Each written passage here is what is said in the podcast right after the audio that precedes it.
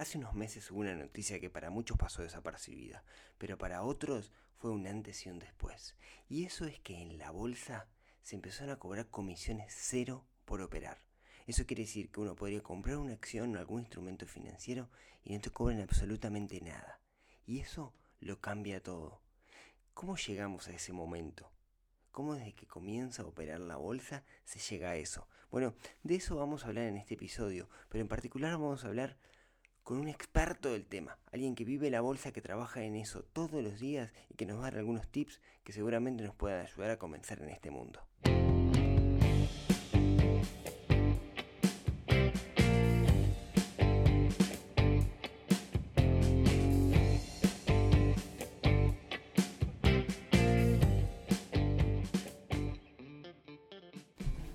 El otro día hice una encuesta decían que cosas que gustaron de este año fueron que trajera invitados y otros me decían que querían episodios técnicos, en particular sobre inversión. Así que estuvimos pensando cómo puedo hacer algo que mezcle las tres cosas. Invitados, técnicos, inversión. Y me fui a buscar, en realidad me vino a buscar a mí, nos conocimos fortuitamente, con eh, un invitado famoso, ahora vamos a ver en qué entorno famoso, pero famoso en el mundo del podcasting, que sabe mucho de cosas técnicas, de bolsa y de inversión. Así que quiero darle la bienvenida a este episodio súper especial donde vamos a aprender mucho de bolsa a mi amigo Sebastián da Silva. Bienvenido. Gracias, me gustó lo de saber mucho. Eh, me estaba, estaba sonriendo mientras me halagabas. tu, tu manager Diego me dijo que, que cuando yo le pagué por esto, me dijo que era porque sabías mucho. Para los que no conozcan a, a Seba, eh, es eh, uno de los, yo me animo a decir, de los primeros podcasters uruguayos. En realidad, técnicamente soy el segundo podcaster uruguayo. Segundo, con un podcast que se llama... Eh, este es La Tortulia, ahora me pueden encontrar en La Tortulia Podcast. Era el programa uruguayo más escuchado hasta que vino tu podcast.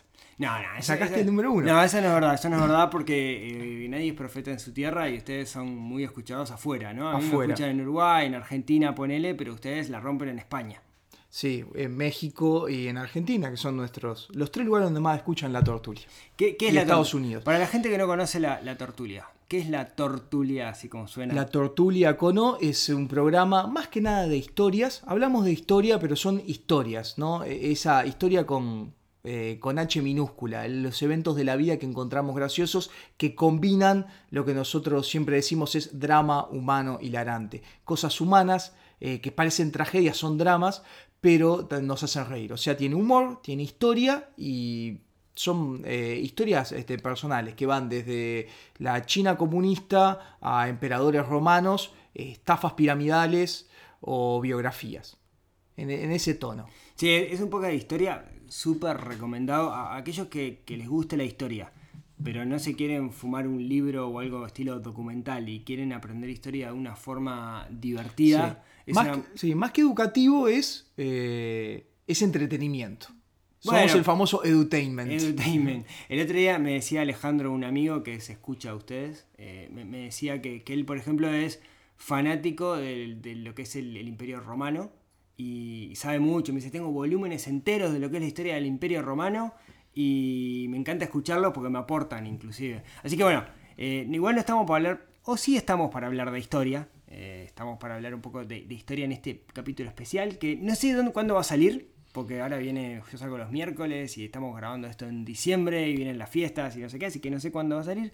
Pero es un capítulo especial de historia y de historia relacionada, de historia que nos lleva al día de hoy, con algo que está pasando en el mundo financiero hoy por hoy, que es que eh, los grandes jugadores del mercado no están cobrando por, por operar en bolsa, cobran el trade a cero y queremos llegar a eso y para eso está bueno entender la historia y ahora contanos vos, que además de historia, por, por qué puedes hablar de esto, digamos.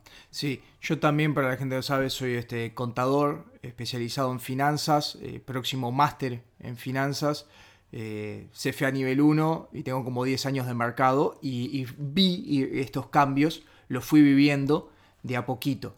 No los primeros, pero puedo decir que los últimos 15 años sí, desde que trabajo profesionalmente en esto. Bien, bien, te- tenemos, tenemos a alguien que sabe Sí. por primera vez en el podcast, que no soy yo, esto es muy emocionante. Bueno, para hablemos, hablemos entonces de, de- vamos a, a la historia, ¿no? Vamos a hablar hoy entonces de, de la bolsa, de la bolsa de valores, particularmente la bolsa, cuando hablamos de la bolsa no, no nos referimos a la bolsa local, sino usualmente la idea que tenemos es operar en la bolsa de Estados Unidos, en Nueva York, en Chicago, ese, tipo de bolsas, Wall Street. Eh, ¿Y cómo, cómo, vamos a la historia, digamos, cómo arranca esto de la bolsa? Esto arranca en 1792, hace muchísimos años, en Buttonwood, este, que es un acuerdo que hoy sería considerado ilegal, pero bueno, en esa época eh, también las cosas eran más laxas, ¿no? Podrías comprar personas, había esclavitud, claramente un, antitrust no iba a ser un problema. Pero Wood crea la New York Stock Exchange y es eh, muy corto, es un charter muy corto que cuenta de dos partes. Eh, primero, todos los corredores tienen que concertar operaciones con los firmantes del acuerdo. Un trust, ¿no? Y también fija la comisión mínima en 0.25, un cartel. Son dos cosas ilegales. Ahí estamos diciendo, o sea, tiene dos artículos y los dos hoy serían ilegales. O sea, lo que están haciendo era intercambiando cosas, que en este caso las cosas... A un precio mínimo fijado en un acuerdo que excluía a todos los que no estaban en el acuerdo. Perfecto. Dos cosas ilegales. Hoy en día las dos son ilegales. Y esto, 1792, me, me decías. ¿Cómo, evoluciona eso? Esto es Buttonwood, después se va a convertir en la New York Stock Exchange. Va a haber otras bolsas en los Estados Unidos.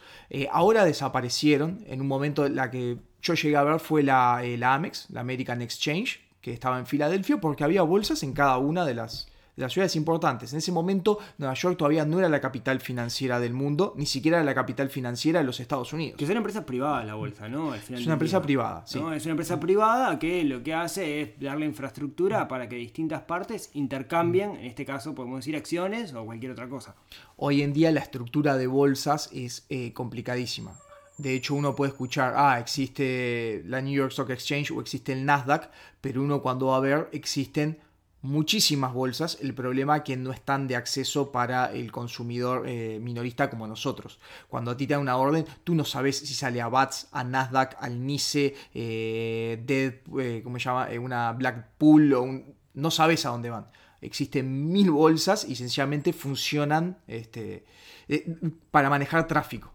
O sea, yo en lenguaje humano, yo quiero, quiero comprar una acción de una, empresa, pongo una orden en un broker que es un intermediario y no tengo ni la más pálida idea dónde se va a operar esto al final del ¿Dónde se va a operar? ¿Dónde se va a operar después va a ser importante porque va a ser lo que lleva a que existen comisiones cero. Que es a dónde vamos a llegar. Este, esto va a seguir así y los precios van a seguir siendo elevados. De hecho, el acceso a la bolsa es para la gente rica. Solo los ricos participan en la bolsa. En 1929, cuando viene el gran crack, los que pierden dinero ahí son los ricos. La gente pobre ni se enteró, sencillamente se quedó sin trabajo. En 1975 es cuando la SEC decide que el fijamiento de precios eh, debe ser prohibido y viene la gran desregulación financiera en los 70 y en los 80. Este, y eso hace que aparezcan nuevos competidores. Acá pueden escuchar seguramente del Nasdaq. Y va a aparecer el que es el low cost broker, el corredor de bajo costo. El que es por excelencia es Charles Schwab que, ahí, a ver, un poco para, a ver si lo entendí yo, digamos, vos tenés un asesor que, digamos, te, te, invita a un café, te invita a un whisky, te invita a su oficina en un penthouse, mira en la vista y te dice, invertí en esto, yo te recomiendo esto y ¡pra! te mete el hachazo y te arranca la cabeza. Te va en ese momento, en 1975, eh, se pagaba 1.2% promedio por operar en el mercado. Bien. Era lo, que se cobraba. O sea, por hacer una operación, uno con dos. Que parece eh, carísimo hoy en día para operar en bolsa, pero si en realidad si vas a comprar un inmueble es mucho más. si vas a invertir en un negocio es mucho más, un auto es más caro, seguramente los costos transaccionales. Sí, y te digo que si operas en bolsa de un broker local acá en Uruguay, te digo que andamos ahí, ¿eh? Nunca tus costos, como regla fácil, nunca tus costos de operar deben superar el 1% que nunca superen el 1%. Neurona tip. Neurona tip, nunca gaste más del 1% por operar en bolsa. Después puede incluir otros costos, porque tú me decís, ah, vale cero operar en Charles Schwab en Estados Unidos. Sí, pero tenés que pagar una transferencia de 125 dólares, así que no mandes 500 dólares solo para operar gratis. Ahora llegamos, llegamos a eso. Y vos decías, si estaban los low cost, que en realidad no te invitaban el whisky, no te invitaban el café, y capaz que le llamabas por teléfono y le decías, che, comprame acciones de tal cosa. En su momento eh, arrancan dos empresas, aparecen, eh, que luego se van a convertir en las más grandes y las más importantes, las seguramente escucharon todos, Charles Schwab y TD Ameritrade. Ah, si escuchan un perro ladrando, es un nuevo efecto de sonido que metimos en el podcast, eh, producto de, bueno, para, para, para, que sea como más vívido y capaz que es un labrador que está por acá afuera en la casa de, de Seba, pero omítanlo eh, y sigamos adelante, no pasa nada. Vamos a ir a ti Ameritrade, que es, eh, primero se llamaba First Omaha Securities, y luego se va a convertir en Ameritrade en el 83. Ellos se llamaban así porque estaban en donde? En Omaha. Y ellos se vuelven muy famosos porque tienen acceso a una tecnología nueva, revolucionaria en el 83, que era el teléfono. TD Ameritrade son los primeros que toman órdenes por teléfono. Con el, de, con el dial, o sea, uno toca un botón, le digo a la gente capaz esté muy nueva, que era de tono. Uno toca, hace pip el teléfono. Antes eran a disco. Un teléfono de tono permite pasar órdenes, es lo que uno llega a un voicemail, no sé cómo se dice en español, cuando uno entra y se presione 3 para acceder. Ameritrade podría hacer eso. Los que tenemos 40 años, esto lo vivimos este, cuando aparecieron acá en Uruguay los juegos eh, televisivos por teléfono, ¿no? Que llamaba a alguien y decía, bueno, elegí, entonces estaba Cacho de la Cruz en el Castillo de la Suerte y te decía, apretá uno para la puerta 1 y apretá dos para la puerta 2. Entonces apretaba el 2 y sentía el tic, tiqui, tiqui, tiqui, tiqui. Y él te decía, no, tiene que cambiar a tono el teléfono porque no funciona con pulso. Así que nosotros lo vivimos y esto seguimos con historia como mm. esto. Bueno, entonces eh, me decías, y nos fuimos de tema nuevo, a, Ameritrade son los, los primeros que agregan eso y yo puedo operar sin hablar con un humano. Sin operar con un humano que se convirtió en una ventaja en realidad este, en el año 88 que fue el famoso lunes negro. Porque claro, eh, ¿cuál es el asunto? en un correo tradicional no tenía que llamar, hablar con una persona. Y cuando fue el Black Monday, el lunes negro, sencillamente era imposible hablar con tu corredor. Dejaban, de hecho, dejaban descolgados los teléfonos porque estaba sonando todo. Si tú tenías acceso a estos servicios, uno podía tocar y podía vender sus órdenes. Era una tecnología tan nueva que te ponía delante de todos. Tenías que conseguir línea. Bueno, sí. Tenías que conseguir línea. En el 95 Ameritrade también innova, entra la autopista de la superautopista de la información, como le decíamos en esa época, este, y entra el boom de las 90 y las .com. Este, y con Schwab en el 96 pueden operar acciones a través de la computadora. Es súper nuevo. Desde tu casa puedes ingresar una orden que va a mercado. Eso estamos hablando del 95 entonces. 95 agregan, en el 96 lo tienen todo. y es el poder de la PC, porque uno podía ver gráficas. Claro, es el primer broker online, digamos, que, que aparece, que, lo que conocemos hoy, que estamos relativamente acostumbrados hoy, nace ahí en el, en el 95, con Ameritrade.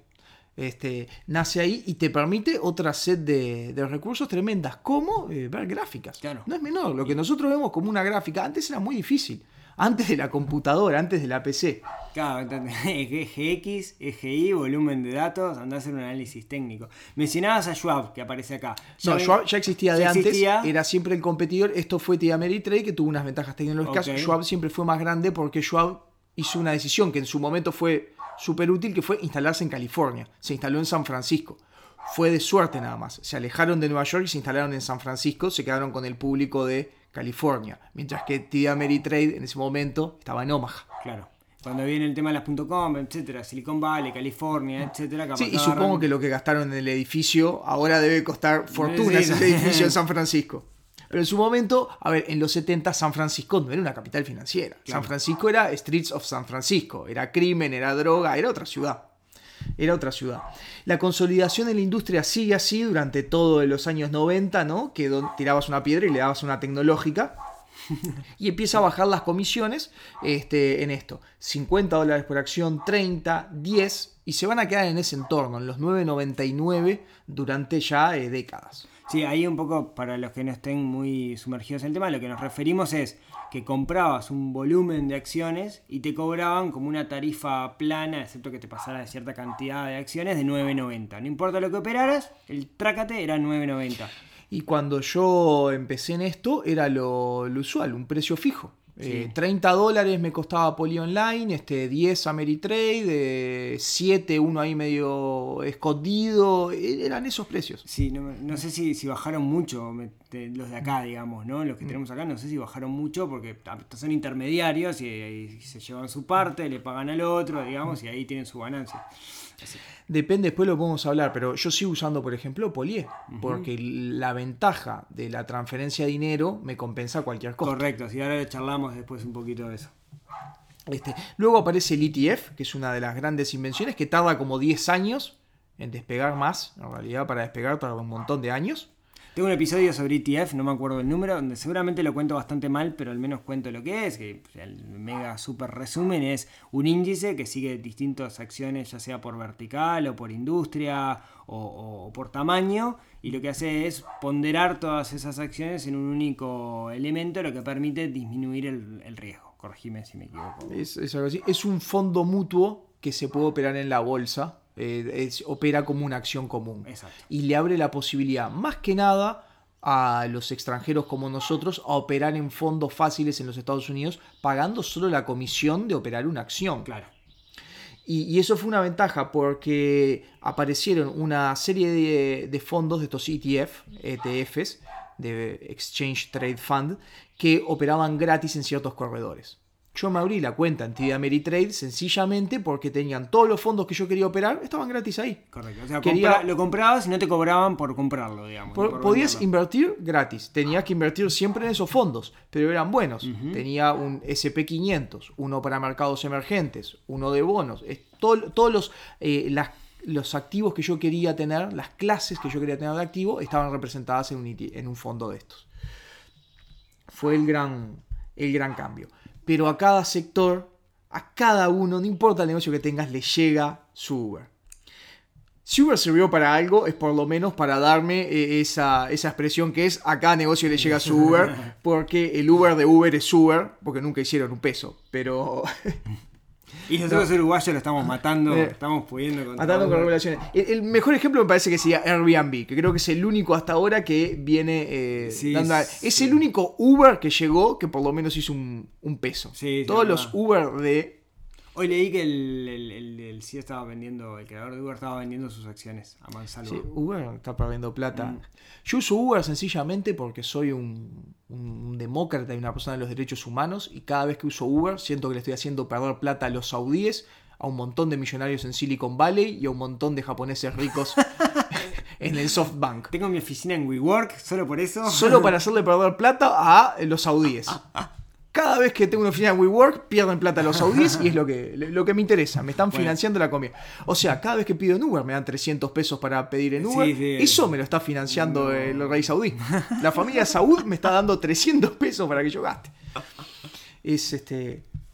Así que aparece acá. ¿Quién aparece? Una empresa que se llama Robin Hood, que es súper interesante eh, Snoop Dogg había puesto plata ahí, un montón. Era la versión millennial del low cost eh, broker. Que no te cobro nada. No te cobro nada, cambiaron la interfase. Voy a usar una palabra que es gamificada, que es este, una expresión cuando lo convertís algo en un videojuego. Hasta cambiaron todo. Hasta tienen, eh, no sé si juega juegos de celular Seguramente vieron que esos juegos de celular gratis en realidad son una mentira porque tienen una dual currency, dos monedas. Uno gana eh, pesos o monedas y después tiene monedas de oro, que son dificilísimas de, de conseguir. Llamarán oro, gemas, tiene un nombre así que las tenés que pagar.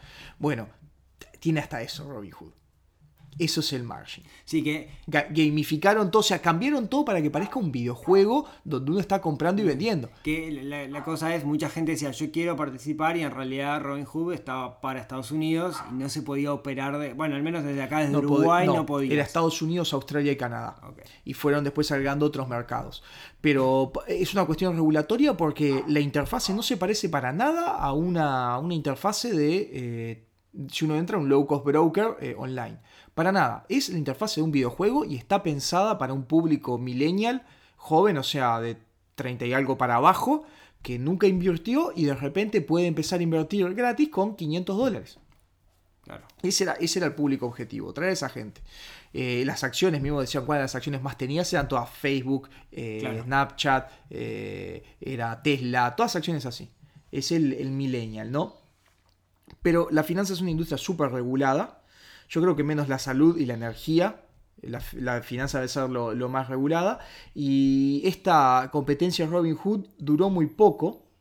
Eh, les dieron criptomonedas, ¿no? Eh, pero eso no daba igual ganancias.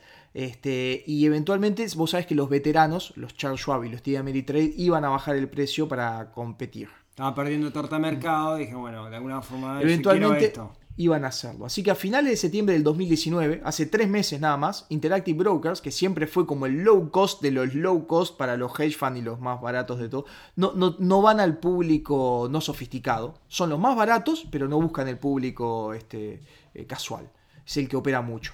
Eh, dicen, ok, te vamos a dejar abrir una cuenta que va a ser gratis, pero voy a ser transparente con los costos. Te voy a decir de dónde hago el dinero y, y después vamos a ver cómo hacen el dinero. Eso forzó a que Charles Schwab en octubre bajara las comisiones a cero. Y TD Ameritrade dos días después tuvo que hacer lo mismo. Este, así que le pasó a Robin Hood lo que le pasó a WeWork. Prácticamente vale cero la empresa, Claro. pasa a valer, porque las otras, comisión cero, pero siguen haciendo dinero. Para, para los que no sepan, WeWork es una empresa de cowork muy grande, este, enorme, que salió en bolsa y después... No, no, se- WeWork no pudo salir en Ah, bolsa. no llegó a... va. Porque cuando tuvo que presentar los papeles, claro, se hicieron públicos, porque cuando una empresa cotiza en bolsa es pública, tiene que informar. Y cuando vieron, decían, no, esta empresa se va a quedar sin dinero en seis meses. Claro, pero ya tenía inversores de primeras Sí. rondas, entonces... eh, Que le querían salir en bolsa para encajarle al público, al consumidor, a papá y mamá y a nosotros nos querían vender estas acciones como, como, como hicieron con Uber. Que al final Uber se fue también. Ellos decían, valemos mil millones de dólares, vamos a salir en bolsa, y cuando fue a salir en bolsa esos números estaban maquillados y en realidad no valían mil millones de dólares, pero había gente que había metido guita pensando en que valía mil millones Sí. de dólares, los japoneses, este, etcétera, Softbank, los saudíes, seguramente. Eh, Eh, acá, quedó, acá quedó el que quedó más empretado, más complicado, es SoftBank. Sí, creo que da, el tema de WeWork creo que va un capítulo en particular para hablar de todo lo que Sí. pasó porque este, no sé si interesa al público, pero es re interesante, digamos, la, la- Sí, porque son una empresa de coworking y perdían dinero. Y Sí. decías, bueno, ¿cómo funciona? Porque. Era una empresa de real estate en realidad. Sí, pero no eran dueños del, No. del real estate, no eran dueños de la propiedad. Entonces vos decís, no me sirve porque puedo comprar una propiedad y alquilarla, puedo poner Claro. un cowork, los dos me dan dinero. ¿Cómo es tu modelo de negocios? Sí. ¿Cuál sería tu, tu idea? ¿Quedarte con todos los cowork del Sí, mundo sí, y bueno. cuando te quedes con todos, Yo pensé que era esa. era esa, quedarse con todo? Como te daban cerveza y café gratis, Exacto. eh, Ese era el modelo de negocios. Te vendían debajo del costo de un alquiler y te daban café y cerveza gratis. Claramente no era sustentable en el tiempo. No puede fallar. No. Eh, ¿Cómo nos vamos- qué, con qué facilidad nos vamos de tema? Podríamos hacer un, un- Un podcast de una tortulia este, económica, me parece, esta de horas que hacen ustedes. Bueno, Bueno, pero estamos hablando de Robin, Robin Hood, Hood marchó. va, va a cero. Entonces, bueno, ¿cómo es que ganan plata si no cobran? Hay tres maneras que son las interesantes de saber este, para poder operar en, en casi cero. La primera y la más famosa, que es la que asustan a la gente, pero que el inversor individual no se debe asustar por esa, es la venta de volumen. Que son los corredores venden sus órdenes a operadores de alta velocidad, hedge fund, distintas cosas, o información, y esta gente la opera por fracciones. Más o menos lo que quieres es no lo tiene que usar, es súper complicado. eh, eh, constantemente le dan al inversor este individual como no, mirá que saben tu orden, no sé qué. o- Este tipo de negocio complica al corredor grande, al hedge fund, a cierta gente. Al inversor individual que vende 100 acciones de Microsoft, No te. No, no, no hace nada. Es más, estás súper contento porque estás operando gratis. Si no fuera por ellos, Claro. tendrías que pagar un montón. Son market makers. Está, le complica, no vamos a entrar que es un market maker, pero le complica la- el trabajo a esa gente. O sea, resumen, a ver si entendí bien, lo loco tiene un conjunto de información de todo lo que Sí, están operando, de todo lo que están eventualmente con esa información pueden capitalizarla, entonces le conviene tener, eh, tipo Facebook, ¿no? Que es gratis. Tipo Facebook, es Le gratis. conviene saber todo lo que hacen los usuarios que están adentro porque de alguna forma eso lo van a capitalizar. Exactamente, operan como parte, e- es, es complicado, son muchos procesos, pero eh, es lo que hizo que bajaran muchísimo los costos. La segunda es el dinero quieto, porque por tener una cuenta en un corredor, seguramente por ese dinero que tenés ahí te pagan cero interés. Ahora las tasas son muy bajas, este, en Europa son negativas, en Estados Unidos ahora están un poco más altas, pero por ese dinero que está disponible no te pagan nada. Es lo normal. O te dicen, bueno, si tenés más de 100 mil dólares te pago 0.05. Chirolas. Yo tenía una caja de ahorro en los Estados Unidos que me pagaban 0,01. O sea, es para decir que es una caja de ahorro y que te paga un interés. Con eso te compraste el BM que está acá en la Exactamente. puerta. Pero ¿qué hace eh, Robin Hood? ¿Qué hace Interactive? ¿Qué hace TD Ameritrade? Ellos, eh, este es el negocio principal en realidad de TD Ameritrade. El negocio principal de Ameritrade es, eh, TD es un banco en Canadá, el negocio principal de ellos es que agarran todo este dinero de todos los... El que está quieto, digamos. Que está quieto, que no te pagan nada, y lo colocan.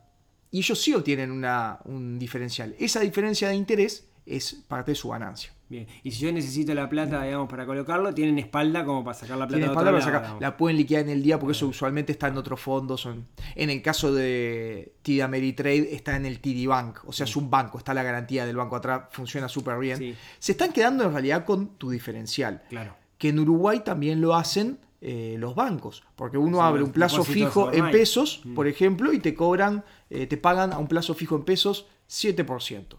Y uno dice, una letra de regulación monetaria en Uruguay da 9. Y vos decís, ¿por qué no le presto al Banco Central que no tiene riesgo de default? Correcto. Ellos se quedan con ese 2%. No es que se lo queden porque hay una cuestión de encaje bancario, es más complicado, pero el banco te gana con esa diferencia. Bueno, eh, para ir un, ir un poco más lejos, en Argentina, eh, Mercado Pago, con la billetera que tiene, también es lo que hace, ¿no? O sea, ¿Tiene un fondo? tiene Sí, un sí. fondo y esa guita Todo que el dinero la va que- depositando y hay una diferencia que la, la- la está ganando, ¿no? Claro, tú por tener crédito, lo mismo en PayPal. En PayPal uno puede tener 100 dólares en PayPal, PayPal todo ese dinero lo tiene depositado y está cobrando. Claro. Y a ti por tenerlo en PayPal no te están pagando. Y la tercera eh, son los adicionales.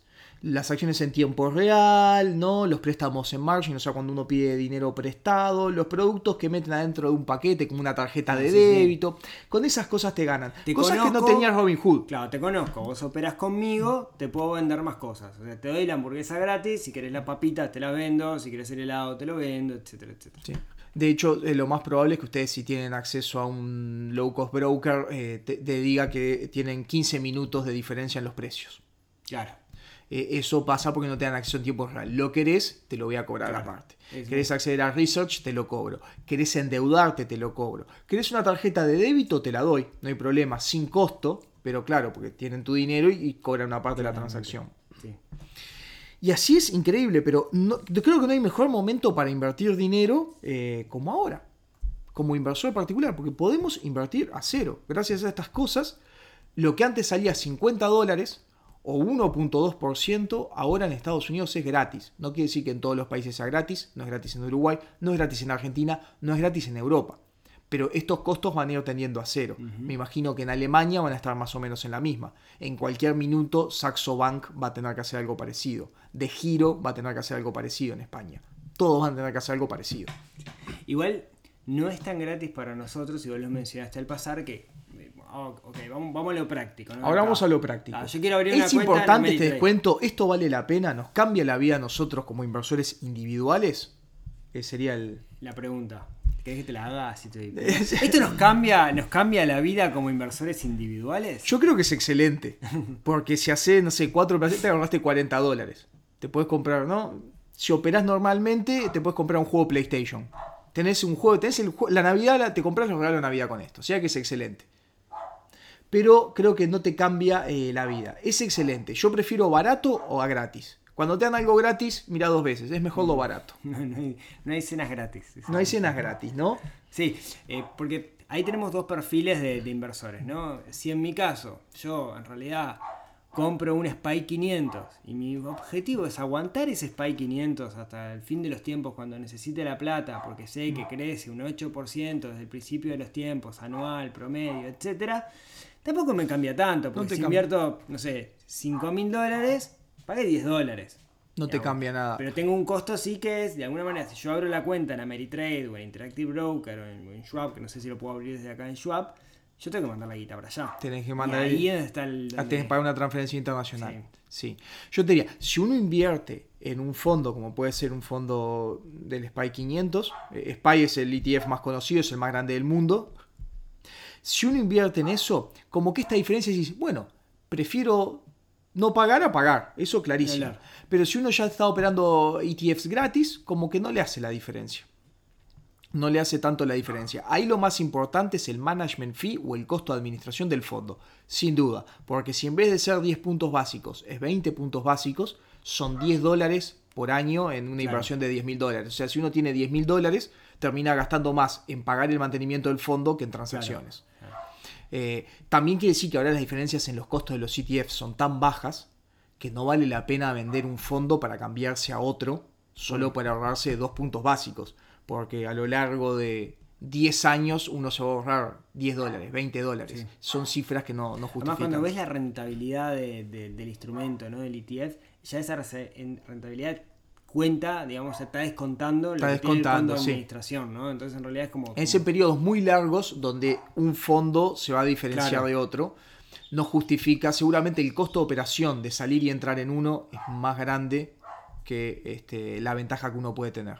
Salvo que estés en un mutual fund, un fondo que te haya vendido un banco que sale 3% anual. Son mucho más caros que los ETF. Ahí sí. Eh, pedí que en tu banco te muevan a otro lado. Estás en el fondo XX de mercados emergentes que te lo vendió tu banco, fíjate, pues te puede estar cobrando 2,5 anual de mantenimiento. No lo ves porque no te lo cobran por separado. Está en el precio. Entonces es un costo invisible. Decís, ¿sabes qué? Pasame, no sé, al Franklin Templeton que sale 0,45 y el fondo y el fondo del ETF sale 0.20. Sí, ese problema creo que nunca lo comenté en el podcast, pero hay dos instrumentos que son los fondos mutuos, que los fondos mutuos eh, tienen un administrador del fondo que puede sacar y meter cosas, o sea, le está metiendo cabeza. El ETF no, el ETF meten unos fondos adentro, dependiendo de industria, etcétera, y manejate con eso. Por eso el ETF es más barato, porque no tiene un costo de administración, o lo tiene, pero es mucho más bajo que el que tiene el, fondo mutuo, ¿no? Ahora, vos comentaste como, como al pasar que decías, en realidad, capaz que me conviene algo local como Poli Online. ¿no? Porque me cobra más caro, pero no tengo el costo de giro, ¿es así? Claro.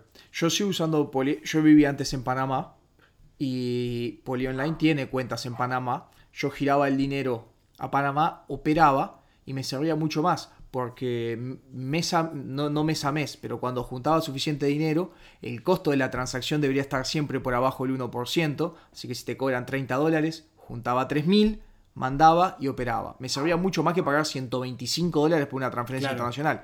Y si tengo que esperar a juntar para justificar la transferencia internacional, espero todo un año.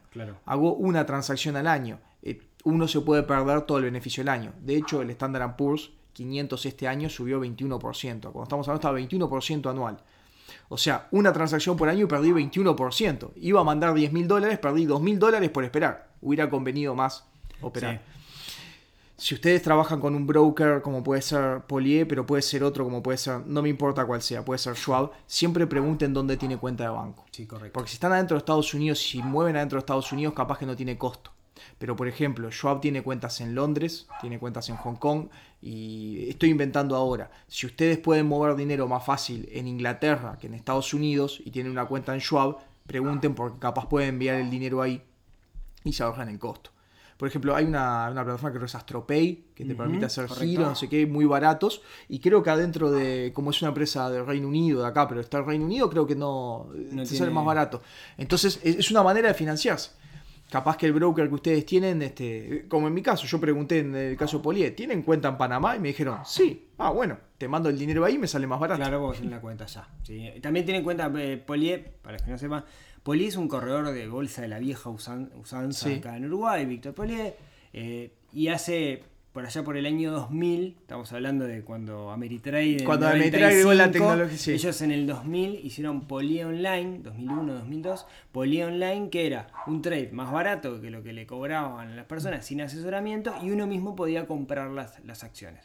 Entonces, eh, es más caro el trade, que no, o sea, vale más que cero pero, sí, ahora todo, más que cero es todo. Todo, claro, eh, pero como dice Seba, yo hago un giro local. Después ellos verán cómo mueven la plata, es un problema de ellos. Ellos la ventaja que tienen es que tienen muchos clientes, pueden juntar todas esas pequeñas, porque también son todos inversores chicos. Yo deposito 2.500 dólares, 5.000, no son montos, ellos pueden juntar montos y lo mismo para retirar. Es más fácil, si ustedes van a retirar una cuenta en Estados Unidos, le van a preguntar todo, van a tener que llenar los papeles, ir a preguntar las instrucciones en su banco. En Estados Unidos le van a cobrar 25 dólares por sacar el dinero, pero le va a cobrar 25 el intermediario y cuando lleguen acá a Uruguay, sorpresa, no sabes lo que te pueden cobrar. Siempre es una sorpresa lo que te cobran acá. El otro día alguien me comentaba por, por Instagram, me decía que había mandado dinero, eh, había abierto una cuenta en Estados Unidos, uno de estos brokers, eh, había pagado la comisión al banco y ponen que había mandado mil dólares el banco se quedaba, el banco local de acá se quedaba con 100 y allá habían llegado 8.50 y se perdieron 50 dólares por el camino y no sé dónde están. Y bueno, alguien se le comió de ahí, alguien mordió por eso. Ese es el corresponsal. Según la cantidad de corresponsales que haya en el medio. Es, complicado, pero pregunten también eso. este, si tienen un corredor, si tienen varias cuentas de banco, porque, muy sencillo, si mueven dinero a España, donde sea, y una de las cuentas es el Santander, y ustedes tienen un Santander Uruguay, eh, no van a pagar esos 50 dólares del medio. ¿No? Porque Santander Ah, bueno. es el mismo intermediario. Ah, mirá. Claro, si está cuando- JP ¿me explico? Sí, porque porque cuando si- mandás tenés que decir quién es el banco intermediario. ¿Quién es el banco intermediario? Entonces, si el Scotiabank manda un Scotiabank, posiblemente ah, ah, sea más barato. Sí, no sé Eh, El problema es que el asunto es cuando ustedes sacan de acá, por ejemplo, el Itaú, Itaú toca, ellos trabajan, no sé, con JP Morgan, JP Morgan le pasa a Bank of America, entonces va a cobrar 25 dólares JP Morgan, 25 dólares Bank of America, y ahí va a llegar el dinero. Claro. Sí. Entonces, a ver, Eh, si tienen un corredor, pregunten si tienen Sí. otras maneras de financiar. Siempre está bueno. Son dólares, pero esos dólares en realidad suman mucho más que las comisiones gratis. claro. Suman mucho Claro, más que sí, las comisiones es un gratis. tema de análisis de, de- de costos y también cuánto vamos a operar, porque si yo soy de los que quiero comprar, vender, comprar, vender, comprar, vender, bueno, puede ser que ahí me convenga, pero la realidad es que la mayoría hacen un buy and hold y quieren comprar y dejar eso ahí por, por mucho tiempo. Ahí eh, operar gratis no te sirve No tanto te porque sirve. ya podías operar gratis con los fondos, Sí. con ETF gratis. Y con la inseguridad, entre comillas, lo digo, de tener el dinero en un banco en el exterior, digamos, que no sé si es inseguro, digamos, los que me están escuchando de Argentina me está flaco que me está diciendo que esto es inseguro, es lo más seguro que hay tenerlo en el exterior.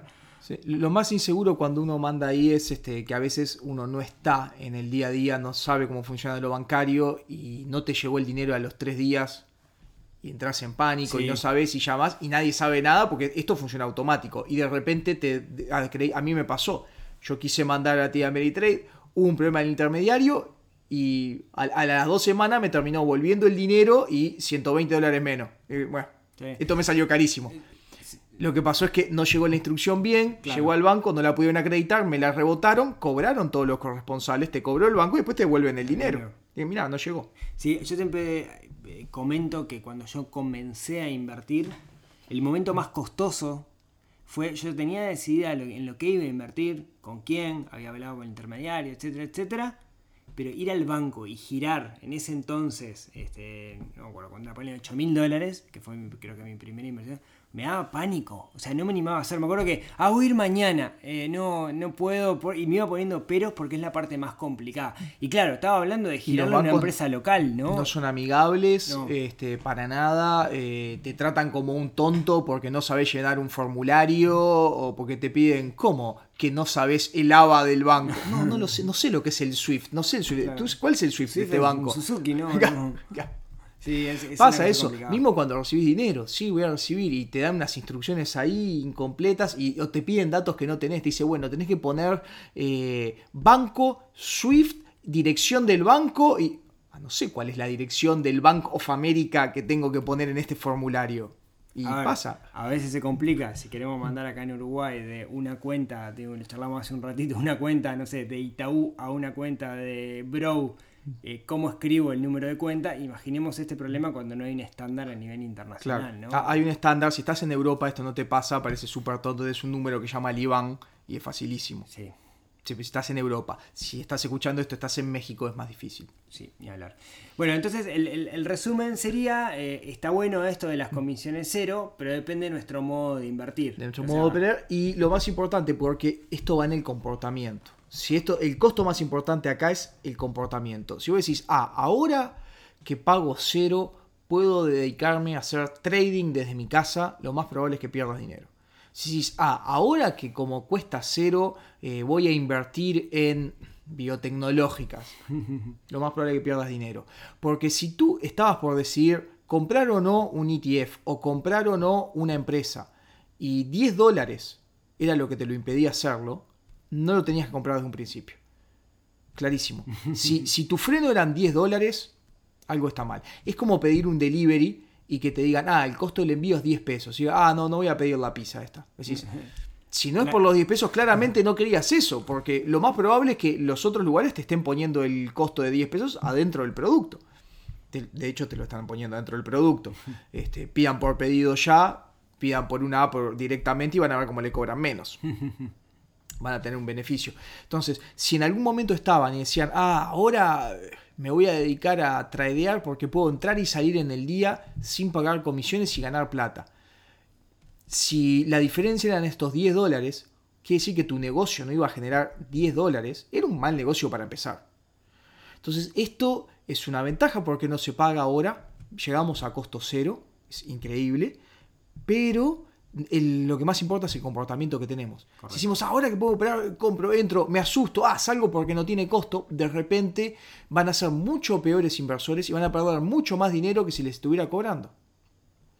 Que es la estrategia que usaban a veces este, los fondos mutuos, que no era tan mala como un tipo de acción que existía hace muchos años, que era la tipo B, que decía, para entrar no te cobro nada, pero te cobro 5% si salís. Y el segundo año te cobro 4 el tercero 3, 2, 1 y si te vas después de los 5 años no te cobro nada. Eso desde el punto de vista de comportamiento es mucho mejor, porque decís, el dinero lo dejo ahí 5 años. Claro. No, y cuando entras en pánico decís, ay no, pero salgo y tengo que pagar. Esto es lo mismo, ay, salgo pero tengo que pagar una comisión de 7 dólares. Si realmente estabas asustado y, estás teniendo, pasando un mal momento, eh, tu, portafolio de inversiones ¿no? en acciones, porque está cayendo y lo que te retiene son 7 dólares, elegiste mal lo que compraste. 7 dólares o 10 o 30 no tienen que evitar nunca eso. Es, el comportamiento, ¿no? Sí, eso es, clarísimo, que yo siempre lo, menciono. Aquellos que quieran operar en bolsa, que quieran comprar y vender acciones, tienen que estudiar, ya sea análisis técnico, ya sea value investing, digamos, eh, algo tienen que estudiar y no mover por instinto, ¿no? No comprar Facebook porque Mark Zuckerberg es cra, no comprar Apple porque tengo un mm. iPhone y una Mac, mm. sino estudiar realmente hay disciplina, se puede servir, puede servir que decís, ah, voy a comprar productos que compro porque los valoro. Me doy cuenta que es tan buena marca Apple que quiero comprarla. Puede ser un motivador, pero hay que estudiar atrás. Si no, siempre vayan al ETF, al fondo pasivo, barato, no te vas a equivocar, cualquier este broker te lo da gratis, si no te lo da gratis, eh, como en algunos casos es muy barato igual, y otra vez, si 30 dólares eran tu barrera para hacerlo y no lo querés hacer por pagar ese precio, capaz que estás... Capaz que no, era lo tuyo. Porque esto es lo otro, esto es algo que es eh, muy este, como un sesgo que tenemos, ah, lo que pagamos en la transferencia, el miedo de la acción, no sé qué, pero después la gente te dice, ah, compro una propiedad o quiero invertir y pago 1,5 en el ITP, el, más el escribano, más no sé qué, decís, ah, y ahí no te quejas de los costos y estás pagando cientos de dólares en costos. Eso también, este, que seguramente hay muchos negocios alternativos que se le, van a poner que dicen, ah, y tenés que pagar la, letra o lo que sea. Y decís, bueno. Sí, todo el mundo que está en el medio siempre quiere morder algo, ¿no? Digamos, por, por algo lo hace. Y está mal que así sea. Está bueno que podamos. Hay que ver qué valor agregan y si sirve o no. Exacto, ¿no? Porque este, esto es una estructura que es la del broker que, está cambiando. Antes los brokers eran eh, así, porque también usualmente funcionaban como asesor. Ahora lo común es que esos dos roles estén separados y uno hable con un asesor que no gane nada si te genera comisiones, porque no vive esas comisiones. Vive de administrar tu dinero, es transparente. Dice, yo te voy a cobrar esto y te voy a ayudar. ¿Y cuánto me vas a cobrar de comisiones? Y bueno, ahora cero. Claro. Ahora lo más probable es que sea cero. Él, digamos, va a cobrar por asesorarte, no importa ganes o no importa pierdas. Mm. No es un socio en esto, sino es alguien que te va vendiendo un servicio. Es, transparente en sus costos, que muchos corredores no son transparentes, de, eh, transparentes en su costo. Te recomiendan ciertos fondos porque les pagan, o te recomiendan ciertas letras, las notas, las famosas notas estructuradas, te las venden porque cobran unas comisiones tremendas por vendértelas. Capaz no es lo más apropiado. Cuando los fondos, por ejemplo, para los que no sepan, son empresas las que organizan los fondos. Y al bro, al intermediario, cuando un corredor de bolsa te dice, oh, te recomiendo este fondo, este, no sé, BlackRock, no sé qué, no sé cuánto, si lo venden, no solo te van a cobrar a vos, el, corredor de bolsa se va a llevar una comisión por eso, porque te está vendiendo un producto de un tercero. Entonces, por eso los fondos a mí en particular no me gustan tanto por esa falta de transparencia. Eh, si estás en Europa tenés este, ciertas reglas que te protegen mucho más. Este, si estás en Latinoamérica no tenés ninguna. Pero, este, y es más, si estás en Latinoamérica no puedes comprar fondos americanos y protegerte con esas normas a comprar siempre fondos offshore. Pero hay, fondos offshore que son muy buenos también, que son de muy bajo costo y como son offshore nos sirven desde el, por el punto de vista tributario, dependiendo en qué país estés. este, les va a pasar, se compra un ETF, pagan un dividendo, les retienen el 30% en Estados Unidos. Estados Unidos. Compras un fondo offshore, no te retienen. Sí, cuando traes el dinero para acá, lo bueno es que no pagás IRPF porque ya te retuvieron 30 allá, digamos, Sí. no sobre los dividendos. Eh, en otros casos sí. Es para otro tema. Después, si querés en otro momento, vamos a hablar. Ah, es impositiva Impuestos afuera en otros países. ¿Cuándo evadir el fisco y cuándo no? Te, te aviso que eso va a haber lista de personas porque ¿Cuándo un- se va del fisco y pregunta cuándo? que me llega todos los días. De hecho, hay gente que dice, ah, pará, yo compro un ETF replicado en Irlanda porque en Irlanda no pago impuestos, no sé qué, no sé cuánto. Es una pregunta que todos los días alguien me dice, operar en bolsa, ¿qué impuestos pago? Así que podemos dejar la puerta abierta para otro Para Irlanda. Ojo con la trampa de Irlanda que igual te, te lo tienen porque... Ah, me dejaste con la sangre en el ojo. No, no, te retienen menos porque es tramposo. Te dice, al fondo en Irlanda no te retienen. Sí, pero cuando el fondo de Irlanda compra las acciones de Apple y le pagan el dividendo, igual le retienen en Estados Unidos. Claro. Tú no lo vas a ver en el fondo irlandés, pero igual le retuvieron. Le retuvieron menos porque hay un tratado de libre de tributario, entonces le retienen el 15%. Igual te conviene el fondo irlandés. te conviene igual el fondo irlandés, pero igual son detalles. Hay que ver cuánto te cobra el mantenimiento y cuánto te cobran, pero ojo, te están reteniendo. Es tramposo eso. Pa, esto Es da tramposo. Para, da para tanto esto. Es tramposo, porque te lo ven y dicen, no, no te retienen nada. Y vos decís, no, no, esperá, sí me estás reteniendo. Este, el problema es que no lo estás viendo. Es distinto, no lo ves. Claro. Se va, se nos, se nos va el tiempo. No es que tengamos tiempo, pero eh, si la gente quiere seguir escuchándote hablar de otras cosas, como por ejemplo de historia. De historia me pueden escuchar hablar en La Tortulia Podcast, que lo pueden buscar donde quieran. En Instagram, en Facebook, en Twitter, en Spotify, en Apple Podcast, en Google Podcast, en Stitcher, en Spreaker, en YouTube. Estoy en todos lados, me pueden escuchar en YouTube y me pueden escuchar en Radio Camacua. También salgo en Radio Camacua. Este, o sea, me pueden buscar en esos lados. Y si me quieren ver la cara y me quieren ver hablar, me pueden ver en YouTube, donde grabo desde Radio Camacua y me ven hablar. Desde y- tu penthouse en, en- en Manhattan, ¿no? Sí. Con Diego, ¿no? Vamos Con a- Diego, Un abrazo a Diego. sí, con otra persona. Eh, no le invitamos porque no sabe nada de esto y seguro nos iba a distorsionar todo, todo el Mm. podcast, pero yo este, levanto acá para que me inviten en algún momento a algún episodio de la Sí. torturia. No Es- sé es qué un puedo podcast, llegar a sí. hablar, pero, pero yo quiero que me inviten en algún momento. historia. Y bueno, gracias por invitarme acá. Un podcast distinto porque tú usualmente siempre hablas consejos y cosas acá. Y yo acá les vine a contar una historia de cómo pasamos de pagar 1,2% a cero a lo largo de estos años, gracias a la tecnología, a la competencia, esto y que es un excelente momento para, para invertir porque es, barat- es accesible, ya no solo acceden los ricos, ya está el costo de transferencia, pero casi que sé. Cam- cambiamos en 1929. Igual me parece que dimos algunos tips bien interesantes para todos aquellos que se enloquecen con esto del costo cero, de que no hay cenas gratis, ¿no? No hay cenas gratis, sí, te están vendi- ¿Cómo es que te están cobrando? Te lo están cobrando así. eh, Y el warning del costo de transferencia, que Costo de ahí es transferencia. donde nosotros desde acá tenemos el, el problema. Desde acá, desde Uruguay, eh, si estás en Argentina en este momento, que hay mucha gente eh, que está allá en Argentina escuchando esto, están en un problema también bastante complicado porque girar esa plata se hace imposible hoy por hoy, entonces Mm. no es el momento. Ese momento, si estás en Chile, van a ser otras características porque Chile tiene un montón de fondos. Vas a poder comprar los ETF directamente en Chile y, capaz por una cuestión tributaria de transferencias, te sirve pagar las comisiones ahí. iShares está en Chile. Mirá, no sabía Eh, iShares, que es uno de los más grandes, está en Chile y vende fondos y, y cotizan dentro de la misma bolsa chilena. Así que eh, capaz te conviene más eso que sacarlos para afuera. Ese es. no lo tenía ese dato. sí, eh, Chile es un mercado que se asemeja bastante, digamos, al, mercado norteamericano. Me- ¿no? México también, abrís en cualquier lado, este, tienes a- en México también pueden comprar estos fondos, cotizan en bolsa. Claro, México tiene otras, otros problemas, pero todos los países son distintos Y todos tienen sus. y todos tienen sus mañas y sus impuestos. Este, pero bueno, es eso. Si cualquier consulta se la escriben a, a Rodrigo que se las O, contesta la, o en las redes de la Facilísimo, este, cómo es que le retienen los impuestos, dónde está, qué tienen que comprar, este, Hacemos, hacemos. ¿Cuál de acción de Shell hay que comprar si no querés que te retengan? Todo eso lo sabe. Eso, este, si quieren, me dejan un comentario y El hacemos, tema de retenciones es todo, hacemos un episodio de todo un tema, e impuestos. fue de lo primero que, que agarré cuando vi que me retenían 30%. ¿Qué está pasando?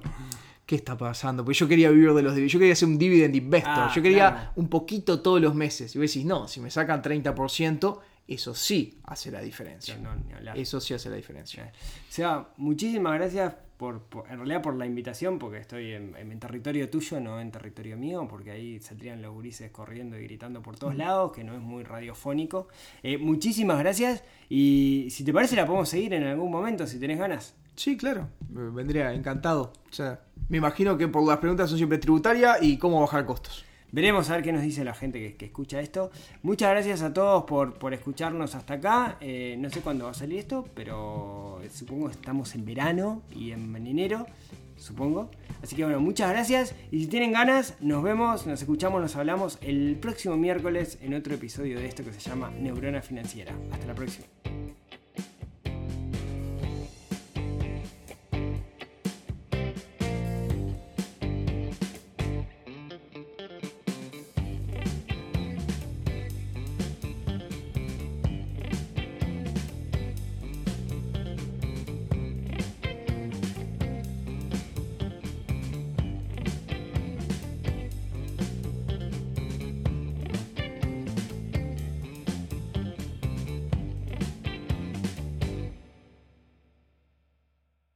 Un poco más largo que lo normal que grabás.